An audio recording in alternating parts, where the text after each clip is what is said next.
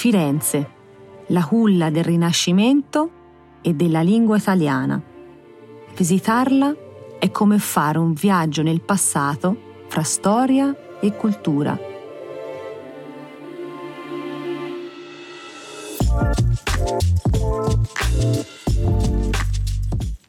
Firenze, die Wiege der Renaissance und der italienischen Sprache. Eine Reise nach Florenz ist eine Reise durch die Zeit. Ciao und willkommen zu Italien in Petto. Ich bin Karina, deine virtuelle Reiseleiterin hier bei Bubble. Rom, Neapel, Bologna. Ein rasanter Ausflug mit der Vespa und ein entspannter Aperitif auf einer Rooftop-Bar. Das und noch viel mehr erwartet dich hier in diesem Podcast. Und das Beste? Dabei verbesserst du auch noch dein Italienisch. Na, bist du startklar?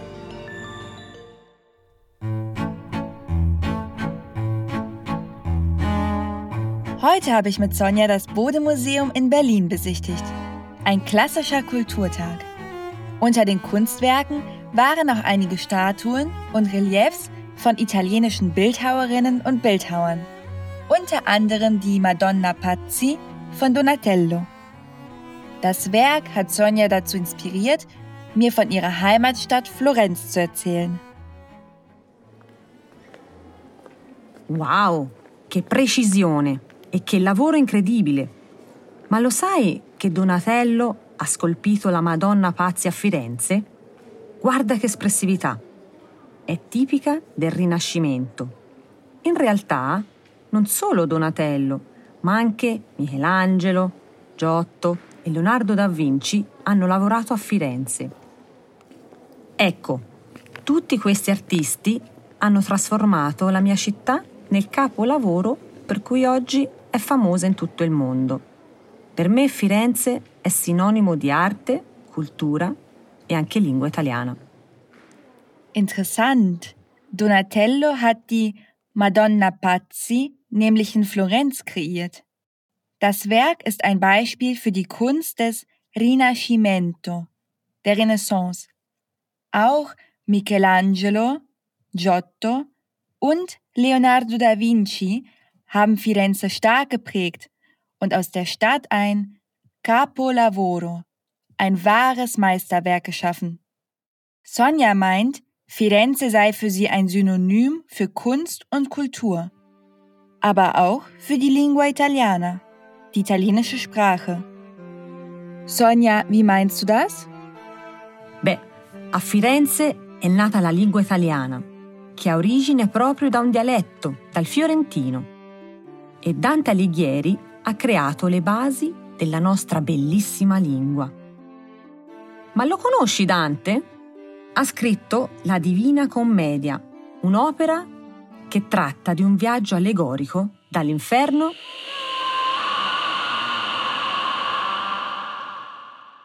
al paradiso.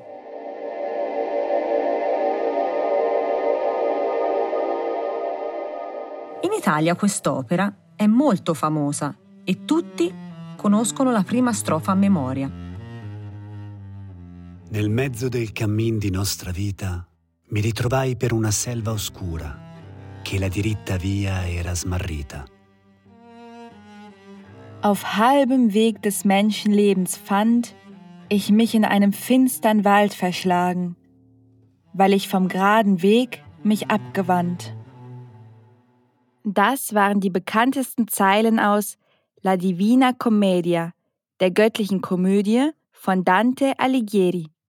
Keine Sorge, wenn du nicht so viel verstanden hast. Das war nämlich florentinischer Dialekt.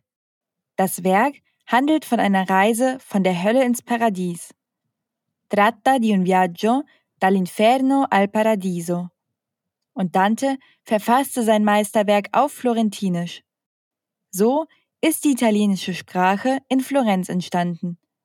A Firenze è nata la lingua italiana.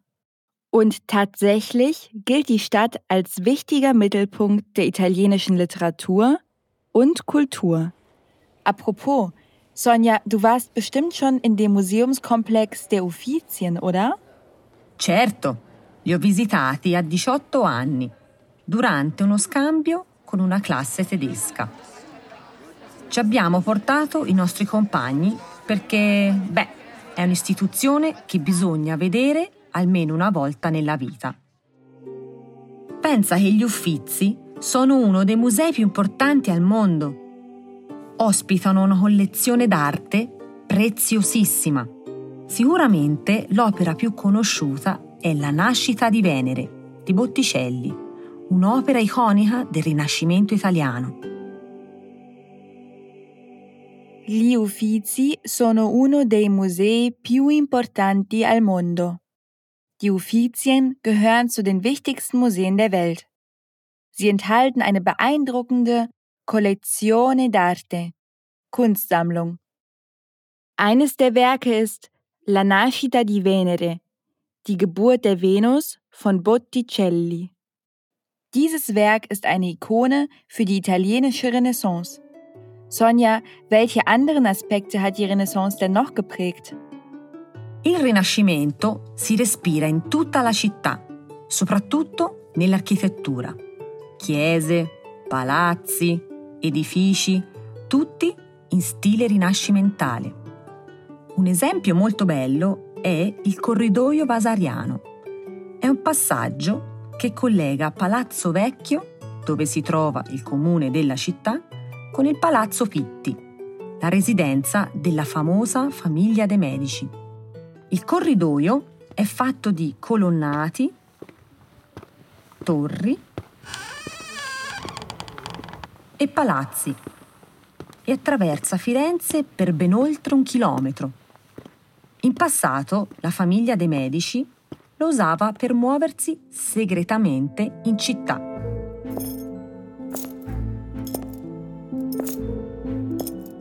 Pratico, no? Auf jeden Fall. Sehr praktisch. Der Corridoio Vasariano ist ein ein Kilometer langer Gang, der durch Florenz führt. Er verbindet den Palazzo Vecchio, das Rathaus, mit dem Palazzo Pitti, der Residenz der Familie Medici. Die Medici waren einst einflussreiche Herrscher des Großherzogtums der Toskana.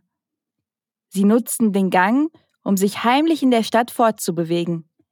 Per muoversi segretamente in città. Das garantierte ihnen Sicherheit, denn die Familie war nicht beim ganzen Volk beliebt. Ach Sonja, du blühst ja richtig auf, wenn du über Firenze sprichst. In realtà io non sono nata a Firenze, ma la sento come la mia città. Da adolescente era la mia meta preferita nei fine settimana. Con le mie amiche, il sabato, prendevamo il treno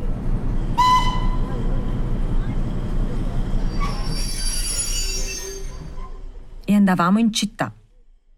Arrivavamo in stazione verso mezzogiorno.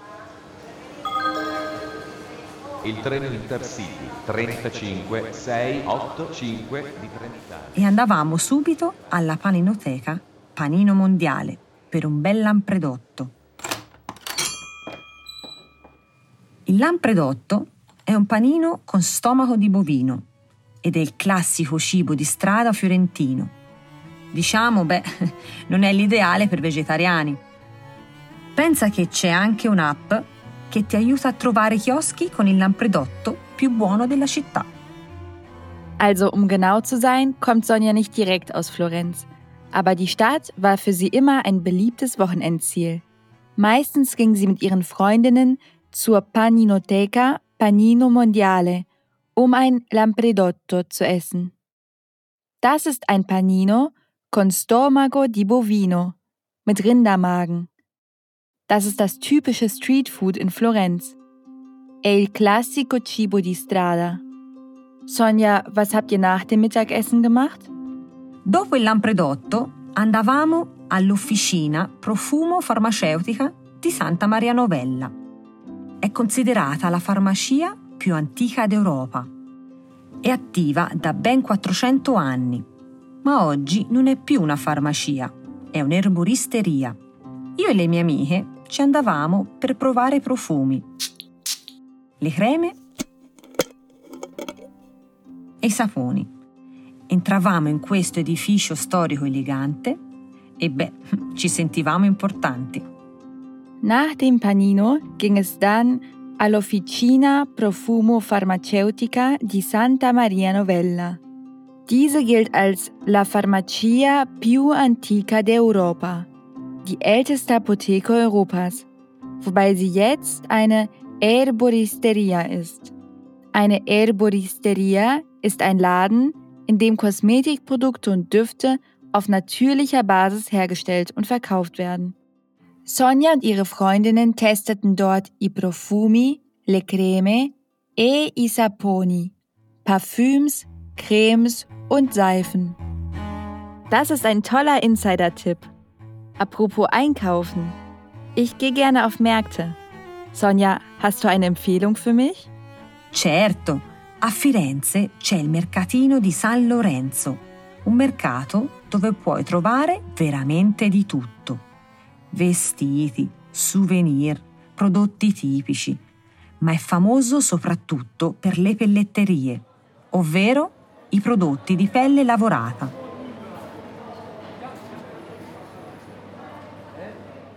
E trovi sempre un'occasione, giacche o borse in pelle economiche. Ma vuoi sapere un segreto? Al mercatino di San Lorenzo devi contrattare. Io ero bravissima e i venditori mi facevano sempre un bello sconto. Il portafoglio viene 70 euro. Mi sembra un po' caro. Per 40 euro lo prendo. Le posso fare 50. 50 euro? Mm, va bene, lo prendo. Sonja empfiehlt mir den Mercatino di San Lorenzo. Neben den klassischen Souvenirs findest du hier vor allem typisch florentinische Lederwaren, Le Pelletterie. Und hier ein Geheimtipp. Al Mercatino di San Lorenzo devi contrattare. Auf dem Markt musst du verhandeln.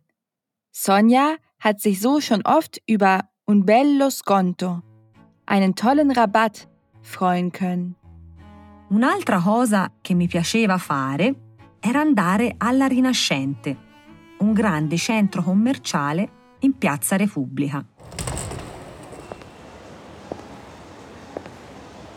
Noi naturalmente non ci andavamo per lo shopping, prendevamo l'ascensore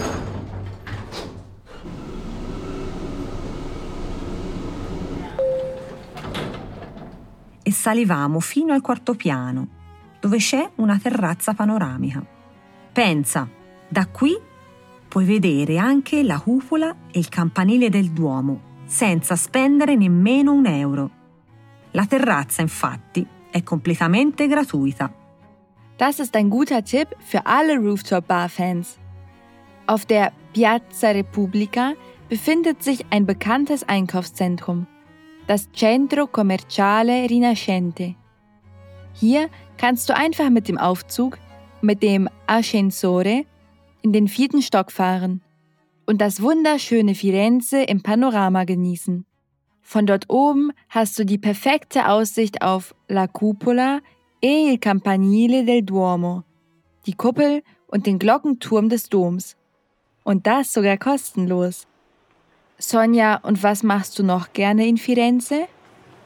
Quando sono a Firenze mi piace andare in Piazza della Signoria per ammirare il Palazzo Vecchio, la sede del comune. Pensa che l'edificio è così grande che non riesci a fotografarlo da nessun punto della piazza. Un'altra mia tradizione, ma anche di tutti i fiorentini, è visitare la fontana del Porcellino, non lontano da Piazza della Signoria.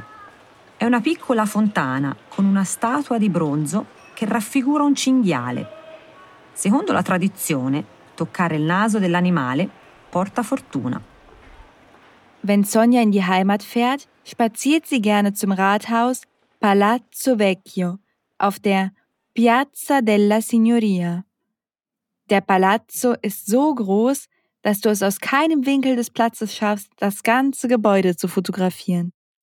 Ganz in der Nähe befindet sich La Fontana del Porcellino, ein Brunnen, auf dem ein Wildschwein aus Bronze un cinghiale steht. Du solltest unbedingt seine Nase streicheln, denn das porta fortuna, bringt Glück. Sonja, auf allen Bildern von Firenze sehe ich immer eine wunderschöne Brücke. Ist sie ein Wahrzeichen der Stadt? Esatto, il Ponte Vecchio è uno dei simboli più famosi della città. Oggi è conosciuto anche per le botteghe degli orafi, ma non è sempre stato un luogo chic. Infatti, in passato, c'erano solo botteghe di frutta, verdura e carne. Purtroppo, il ponte è sempre pieno di turisti e fare una foto eh, è un'impresa impossibile. Sicuramente il momento migliore per vedere il ponte vecchio è la mattina presto, quando non c'è nessuno. Ponte Vecchio, so heißt also die bekannte Brücke. Früher befanden sich auf der Brücke Obst- und Gemüseläden und Metzgereien. Heute ist sie stattdessen bekannt für die Botteghe degli Orafi, für die Goldschmieden. Falls du den Ponte Vecchio in Ruhe besichtigen möchtest, empfiehlt dir Sonja die frühen Morgenstunden. Hast du noch weitere Geheimtipps, Sonja? Non lontano dal Ponte Vecchio c'è un localino dove di solito faccio l'aperitivo. È l'Enoteca Signor Vino. Hanno un'ottima scelta di vini, come il Brunello di Montalcino, oltre ovviamente al famosissimo Chianti. Inoltre, una specialità che mangio sempre quando torno a casa è la fiorentina. È una bistecca di vitello alta 3 o 4 cm e può pesare fino a 2 kg.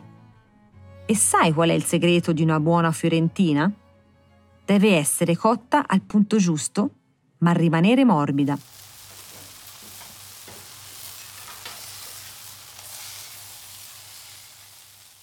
Tipps zum Essen und Trinken höre ich immer gerne. Sonja empfiehlt mir das Weinlokal L'Enoteca Signor Vino. Dieses ist für seine große Scelta di Vini, Auswahl an Weinen, bekannt. Hm, vielleicht ist dort sogar eine Weinprobe möglich. Der Wein aus der Toskana ist nämlich bekanntlich sehr gut. Wenn du gerne Fleisch isst, solltest du in Firenze unbedingt die Fiorentina probieren. Una bistecca di vitello, ein Kalbsteak, das bis zu 4 cm dick und bis zu 2 Kilo schwer sein kann.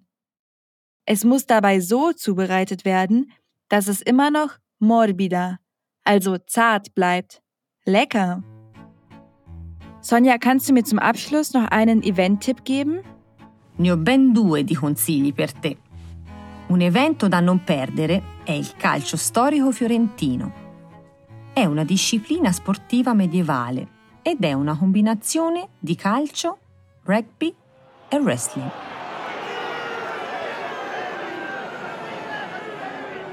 La partita più importante ha luogo a giugno, in piazza Santa Croce, ed è uno spettacolo veramente unico.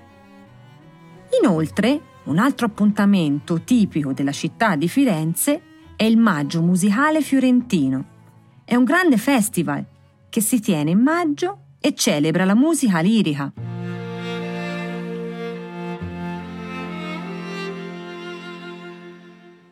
Zwei Tipps sogar.